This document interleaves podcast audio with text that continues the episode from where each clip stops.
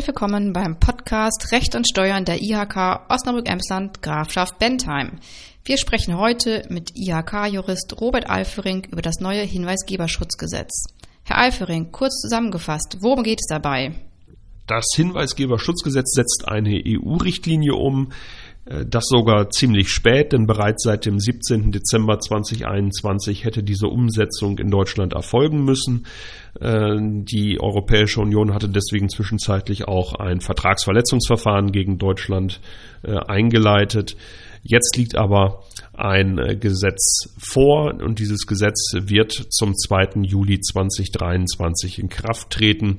Es geht in dem Gesetz darum, dass Unternehmen ab einer bestimmten Größe ein sogenanntes Hinweisgeberschutzsystem etablieren müssen. Das Gesetz regelt den Schutz natürlicher Personen, die im Rahmen ihrer beruflichen Tätigkeit Hinweise oder Informationen über Verstöße erlangt haben und äh, sagt auch klar, wie diese Hinweise weitergegeben werden können sollen. Um diese Personen zu schützen, also um die sogenannten Whistleblower zu schützen, verbietet das Hinweisgeberschutzgesetz zudem Repressalien gegen den sogenannten Whistleblower. Ähm, das ist auch klar aufgeführt, was als Repressalien äh, zu gelten hat, ist also sehr umfangreich. Auf der anderen Seite soll das Gesetz durch die Einrichtung interner Meldesysteme in den Unternehmen, also die Vorgabe, dass Unternehmen ab einer bestimmten Größe tatsächlich ein solches Hinweisgeberschutzsystem vorhalten müssen, auch Chancen für Unternehmen schaffen, denn solche Hinweise können als Frühwarnsysteme verstanden werden, die es Unternehmen ermöglichen, ähm, Informationen zu prüfen, Missstände aufzudecken und gegebenenfalls auch äh, aktiv zu werden, bevor das in die Öffentlichkeit gerät. Thema des Hinweises kann im Übrigen alles sein, was strafbewehrt ist, also neben strafrechtlichem Verhalten auch alles, was ein Bußgeld nach sich zieht, alles, was steuerlich relevant ist, all dies kann äh, Gegenstand eines Hinweises sein. Sind denn alle Unternehmen von dem Gesetz betroffen? Der Anwendungsbereich des Gesetzes ist klar definiert. Unternehmen mit mehr als 249 Mitarbeitern sollten sich bereits jetzt auf die folgenden Regelungen einstellen, denn es wird nach Inkrafttreten am 2. Juli 2023 keine Übergangsfrist für sie geben.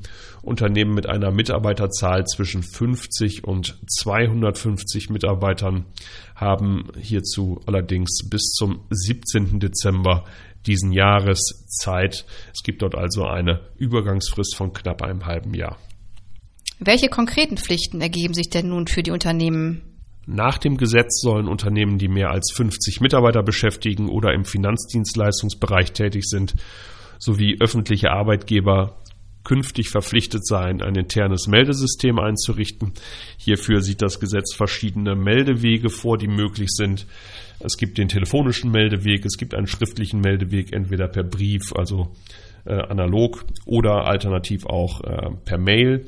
Es gibt äh, die Möglichkeit, persönliche Meldewege einzurichten oder auch ein sogenanntes Whistleblowing-Portal ähm, zu etablieren. Dabei sollte ersichtlich sein, an wen die Meldung gerichtet ist, wer Zugriff auf diese Meldung hat, äh, wie mit Rückfragen verfahren wird und innerhalb welcher Frist eine Rückmeldung erfolgen soll. Eine ursprünglich geplante Verpflichtung, auch anonyme Meldewege einrichten zu müssen, äh, sieht das Gesetz nun ausdrücklich nicht mehr vor. Das war Teil der EU-Richtlinie, die ich vorhin angesprochen hatte. Dort war die Möglichkeit anonymer Meldewege benannt. Allerdings war den Vertragsstaaten die Möglichkeit eröffnet, von diesen anonymen Meldewegen abzuweichen. Und das hat Deutschland getan jetzt mit dem Gesetz. Erfolgt eine Meldung dennoch anonym, soll sie trotzdem bearbeitet werden. Das sieht das Gesetz auch vor. Dem Hinweisgeber muss aber in jedem Fall ermöglicht werden, zwischen einer schriftlichen und einer mündlichen Übermittlung wählen zu können. Kann jeder nun Hinweisgeber sein? Hinweisgeber können tatsächlich sehr viele Personengruppen sein, sowohl Angestellte als auch Freiwillige, Praktikanten, nicht geschäftsführende Mitglieder oder Gesellschafter, alle, die Informationen über Verstöße im beruflichen Kontext erlangen können. Was müssen Unternehmen im Umgang mit dem Hinweisgeber beachten? Die Unternehmen sind verpflichtet, dem Hinweisgeber auf eine Meldung hin innerhalb von drei Monaten eine Rückmeldung zu geben. Behörden haben für die Rückmeldung in begründeten Fällen ein wenig mehr Zeit bis zu sechs Monate. Ziel des Gesetzes ist, wie gesagt, der Schutz von Personen, die auf Missstände im Unternehmen oder in Behörden aufmerksam machen. Hierfür enthält das Gesetz zudem einen nicht äh, abschließenden äh, Katalog von unzulässigen Vergeltungsmaßnahmen, also all das, was im Kontext mit einem Hinweis dann gegebenenfalls als Repression verstanden werden kann.